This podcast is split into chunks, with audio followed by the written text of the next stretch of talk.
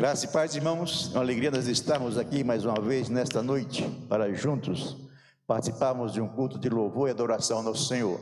Abram suas Bíblias em Marcos, ou sua Bíblia, né? Verdadeiro português, o resto é sua Bíblia. É mais, a gente costuma falar, falar errado, que é complicado, falar certo fica difícil. Mas vai tentar nos corrigir. Tentando nos corrigir a cada dia. Marcos capítulo 4, versículos 26 a 29.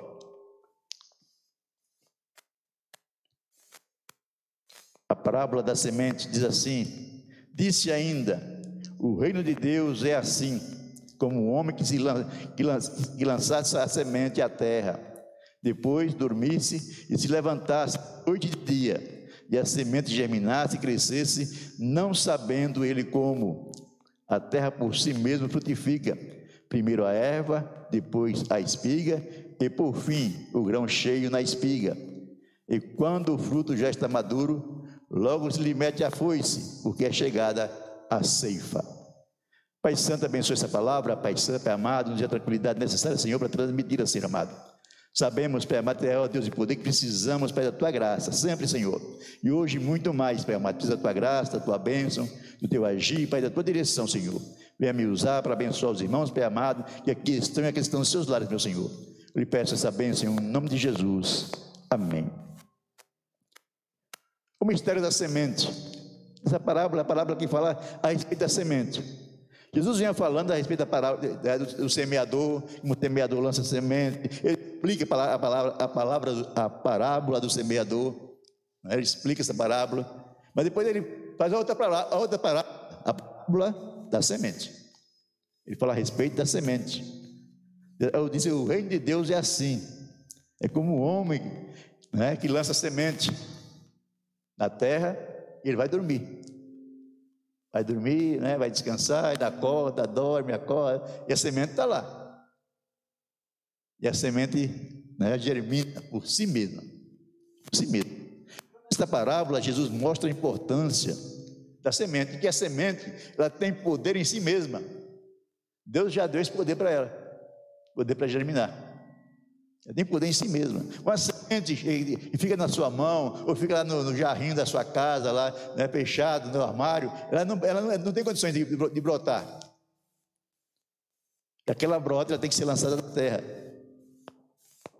Tem que dar, tem que dar uma condição especial para ela. Então, você quer um feijão, você pega um, pouquinho de algodão, né?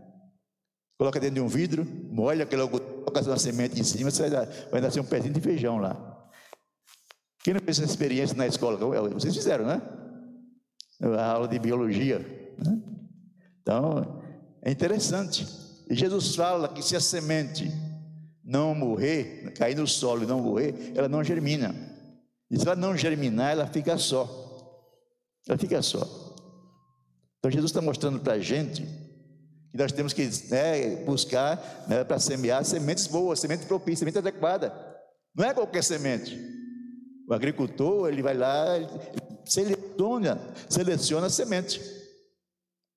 É para que a semente né, seja da melhor qualidade. Esse microfone está falhando, tá, Ju?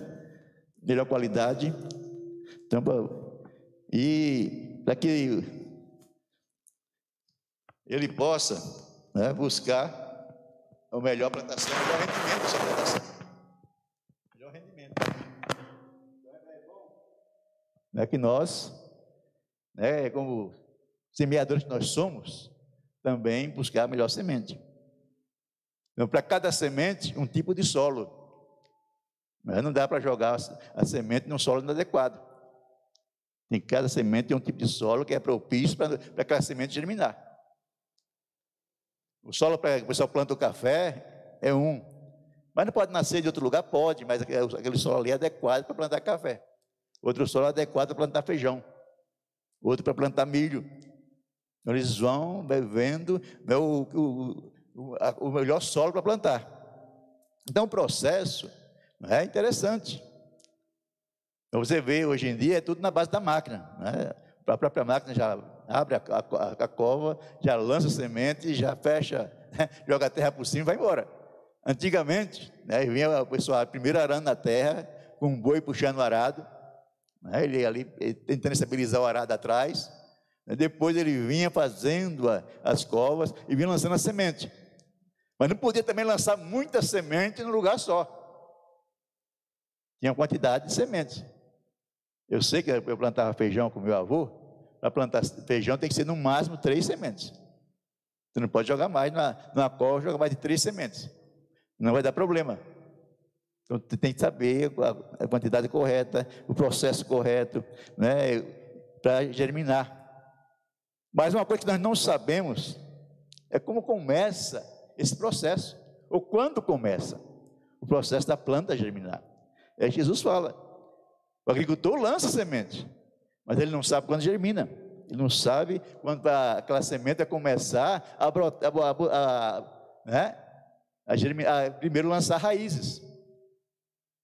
Primeiro começa com as raízes, começa a lançar raízes, para que depois ela né, cresça, cresça.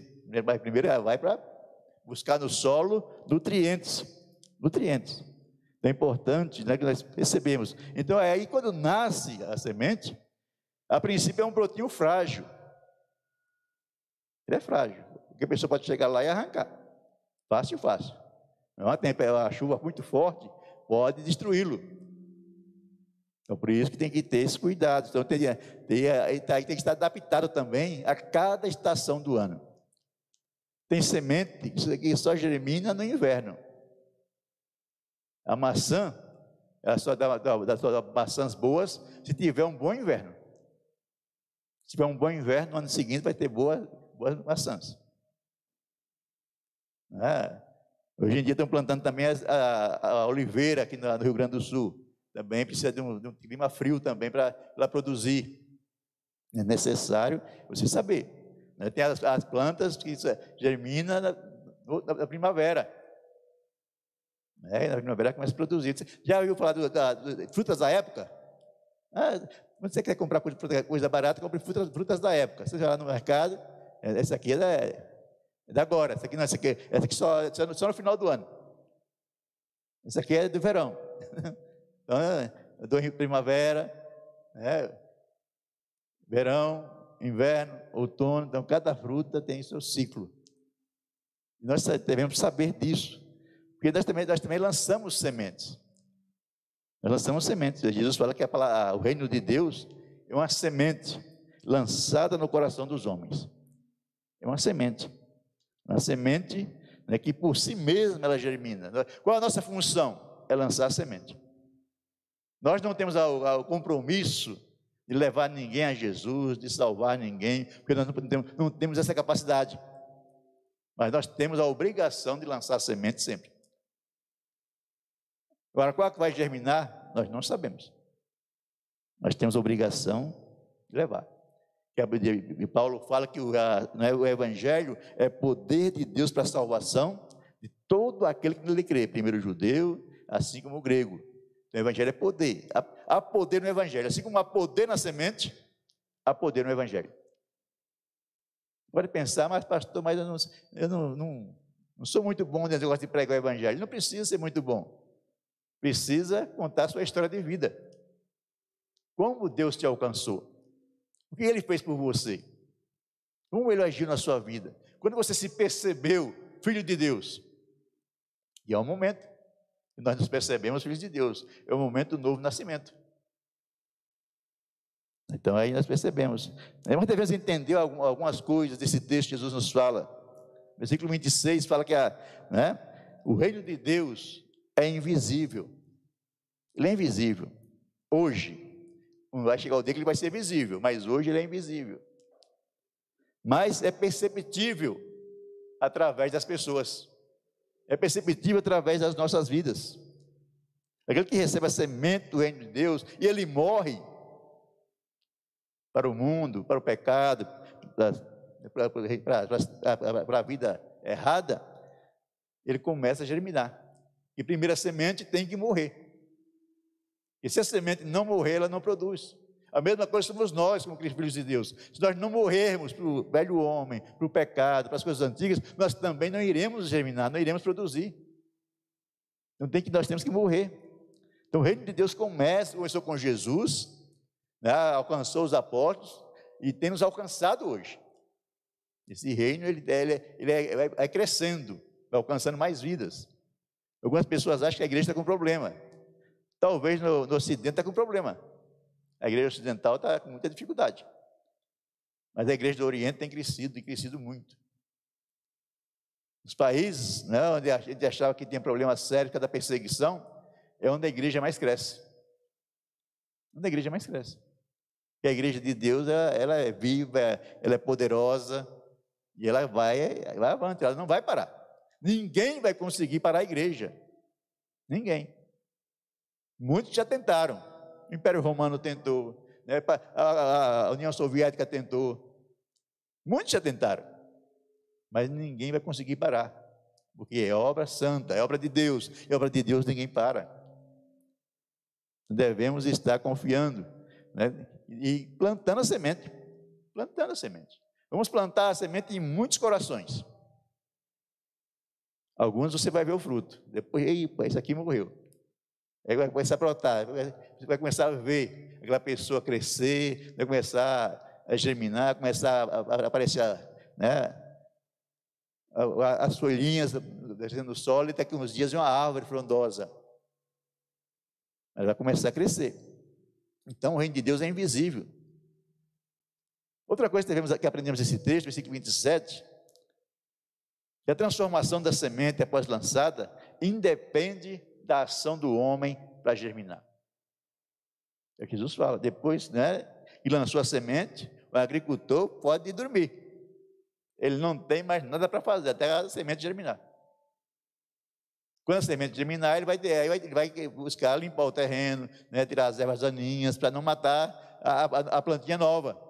Mas enquanto isso não acontece, ele pode dormir sossegado. Mas não germinou. Nós temos lá no, no sertão a, a, seguinte, a seguinte frase: Vamos lançar semente na terra, ou no pó. Lançar semente no pó. O que é lançar semente no pó? O que é isso? É lançar semente no tempo seco, sem chuva. Eu sei que vai, vai começar a chover a partir de outubro, mas em setembro eu lanço semente. Para quando vir as primeiras chuvas, a semente já está lançada. Por isso que a Bíblia diz que quem olha para, para o tempo, né? Ele não planta. Então tem que plantar sem olhar para o tempo. É época de plantar, vou plantar, vamos ver o que acontece. Como no, ela, no, ela é sertão, tem ano que chove, tem ano que não chove. Se chover, a produção vai ser maravilhosa. Se não chover, infelizmente a semente se perde. Mas foi lançada. Ele teve a coragem de lançar. Alguém já assistiu aquele filme Fazendeiro de Deus? Né? Filme muito legal. Um fazendeiro, né, que ele, servo do Senhor, que ele estava no momento da dificuldade e, e, seca e problemas, né, e, e Deus falou para ele, ele plantar batata. Todo mundo falou: não, você, você é doido. Plantar batata com esse tempo não vai produzir nada. Vai dar nada. Não, Deus mandou plantar batata, vou plantar. Aí todo mundo preocupado com ele, você vai perder tudo, você vai se dar mal. Não, Deus mandou, eu vou fazer. E plantou as batatas. Quando ele foi colher, aí veio um monte de gente para ver se tinha batatas mesmo, se ele ia colher alguma coisa. Ele mesmo estava meio assim, porque estava tudo seco por cima, né? Ele falou, será que tem batata aqui embaixo? Vamos ver. Quando ele enfiou a pá, puxou, tinha batatas lá de primeira qualidade, porque ele confiou na palavra de Deus. Confiou. Precisamos confiar no Senhor para lançar a semente. Porque a semente, o nascimento dele é espontâneo. É espontâneo. A própria a vida, o princípio da vida está na semente. Deus colocou naquela das sementes o princípio da vida. Então ele faz germinar. Porque Deus, quando criou essas coisas, ele não disse para né, Vou fazer aqui um pezinho de, de manga, um pezinho. Não, ele disse: suja, apareça. Cada um conforme a sua espécie. E apareceu. Então Deus deu a capacidade para cada uma dessas plantas para germinar e deu a capacidade da terra para fazer isso. E a influência bondosa dos, dos céus, né? Deus agindo também. Deus cuidando, Deus, né? Então, é importante nós fazermos isso. E essa mesma influência, meus irmãos, do Senhor acontece quando nós pregamos o Evangelho. Quando nós abrimos nossa boca para falar de Jesus, o Senhor está agindo conosco. O Senhor está agindo né, nas nossas vidas. O Senhor está falando através das nossas vidas. Independente de quem você seja, se você é um filho de Deus, é lavado e remido no sangue do Cordeiro, morreu para o mundo, você tem a capacidade de levar semente e capacidade de germinar também. Tanto você germinar e florescer, como aquele que você levou a semente. Você planta uma semente, você colhe 30, 60, 100. É? Então, se você plantar, você vai colher. É importante. Então, tá, a semente, ela depende. Depende do sol, ela depende da chuva, para brotar e crescer. Também o reino de Deus depende. Mas depende de quem? Depende do sol da justiça. E depende da chuva do Espírito Santo. Por isso nós devemos né, ser pessoas cheias do Espírito Santo. Então o crescimento é, é espontâneo, mas o crescimento também é gradual. Não, se na, não, nasce uma planta de um dia para o outro, a não ser aquela que o Senhor colocou lá para Jonas. Mas de um dia para o outro apareceu. Mas normalmente tem um processo, um processo de crescimento. Ela vai botando, né? E tem as suas fases até chegar à maturidade. A nossa vida é assim também. Nós vamos né, no processo até chegar à maturidade. Tem até um videozinho engraçado uma pessoa falando a respeito da, do processo da mandioca. Eu até mandei para o grupo da, da escola dominical. Se vocês puderem, vocês veem. Né? Ele começa com o processo da mandioca lá, começa a fazer, a mandioca tem que ser plantada, depois tem que ser colhida, arrancada, né? tem que ser limpa, tem que ser lavada, depois tem que ser ralada, depois tem que, né? tem que ser triturada, depois tem que ser prensada, então ele começa um de processo, para depois, lá na frente, virar farinha, virar tapioca, né? virar farinha para bolo, mas tem todo um processo, não é assim de um dia para o outro. Então é necessário, necessário que para gerar vida, é? Esse, nesse processo gradual, primeiro a morte. Primeiro a morte, a semente. Você pode pensar, mas por que tem que morrer para depois trazer vida? Acho que, é acho que Deus fez isso de propósito.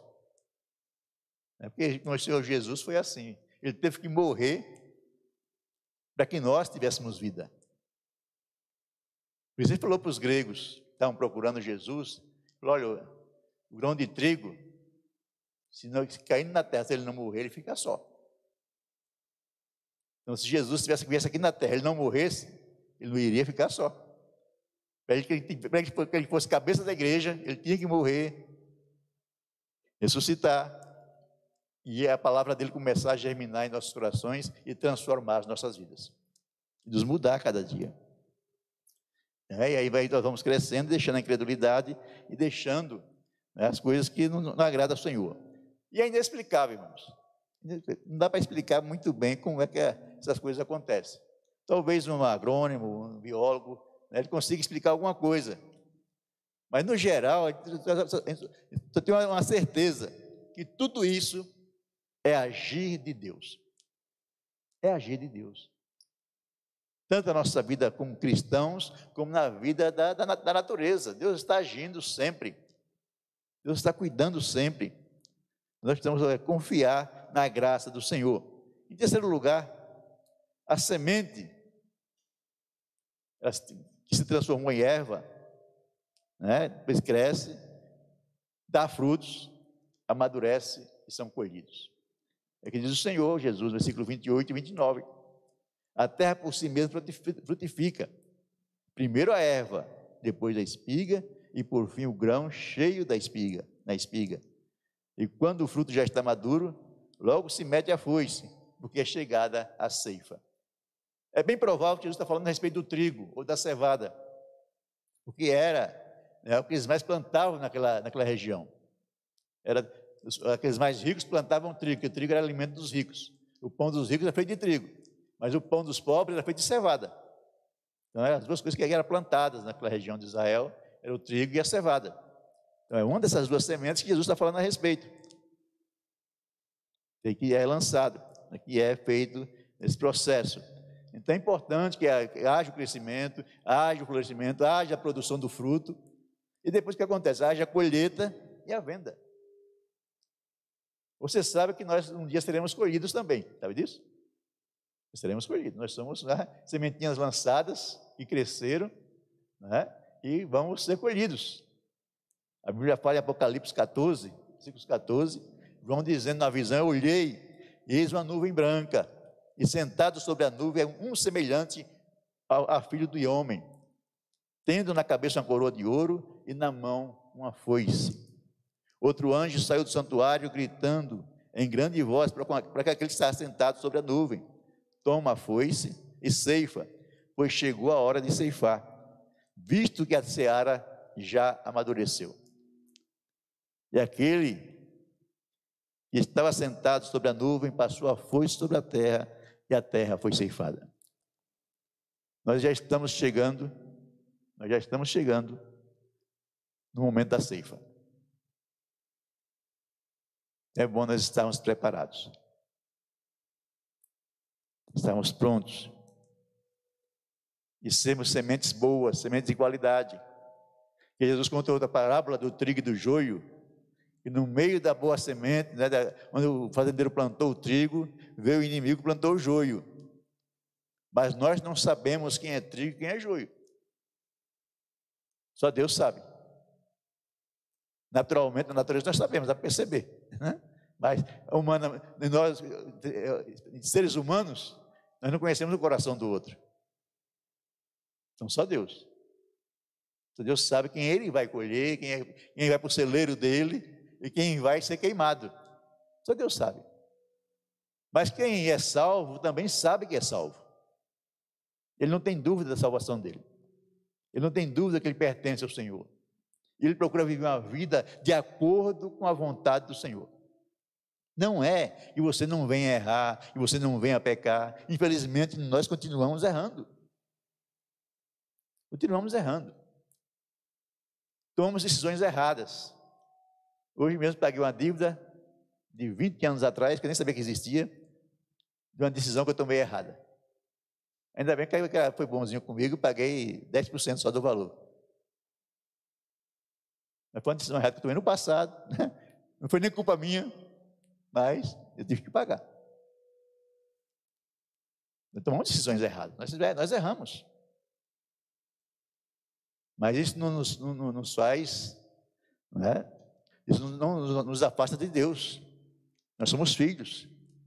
O filho, quando ele erra, ele vai lá, pede perdão para o pai e retorna para o convívio do pai. Retorna para a presença dele. Nós precisamos estar com o Senhor, com o Senhor. Para encerrar, quero dizer o seguinte: nós, como salvos em Cristo Jesus, nós somos pregadores do Evangelho. Nós plant, levamos a semente, nós plantamos a semente. E fazemos alguma coisa a mais, se for necessário, nós regamos. Né? Muitas vezes a sementinha lá tem que ser regada também. Você num lugar onde não chove, onde você sabe que não vai chover, você tem que regar. Pegar o regadorzinho lá e todo dia vai dar uma olhada né, para que ela germine. Mas com certeza absoluta, quem dá o crescimento é Deus. É o que Paulo falou, né? Eu, eu plantei, Apolo regou, mas o crescimento quem dá é o Senhor.